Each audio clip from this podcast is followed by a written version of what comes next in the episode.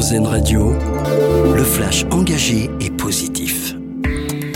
Bonjour, bonjour à tous. Le Sénat reconnaît la responsabilité de la France dans les condamnations pour homosexualité. Une proposition de loi adoptée à l'unanimité hier par les sénateurs. Ce texte ouvre donc la voie à la reconnaissance de milliers de victimes stigmatisées entre 1945 et 1982 sur le fondement d'anciennes lois discriminatoires. La majorité sénatoriale de droite et du centre a néanmoins rejeté les dispositions visant à apporter une réparation financière. À la une également, Emmanuel Macron attendu aujourd'hui à Chartres, le chef de l'État doit annoncer un investissement record dans le domaine de la santé. Plus de 2 milliards d'euros pour le Danois Nouveau Nordisk, leader mondial des soins contre le diabète et autres maladies chroniques comme l'obésité ou l'hémophilie. Conséquence, le centre de production de Chartres va être étendu. La surface devrait doubler. Une trêve humanitaire devrait entrer en vigueur ce matin dans la bande de Gaza dans le cadre de l'accord trouvé entre Israël et le Hamas.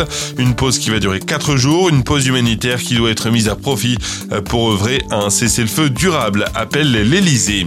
La ville de Paris veut limiter la vitesse à 50 km heure sur son périphérique, une annoncière de la maire de la capitale Anne Hidalgo. L'objectif est de réduire de 80% son empreinte carbone d'ici 2050. Notez qu'avant ça, pendant les JO, une voie sera réservée au transport des participants sur une partie du périphérique. Et justement, les JO et une nouvelle phase de vente le 30 novembre. Plus de 400 000 billets seront disponibles. Selon l'organisation, presque deux tiers d'entre eux seront à moins de 100 euros. Tous les sports seront concernés. Rendez-vous donc le 30 novembre à partir de 10h.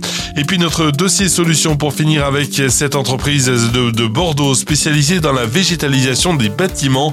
Elle s'appelle Végétech et propose des murs et des sols de parement pour recouvrir le béton de végétaux. L'objectif est de lutter contre les de chaleur et réduire l'empreinte carbone.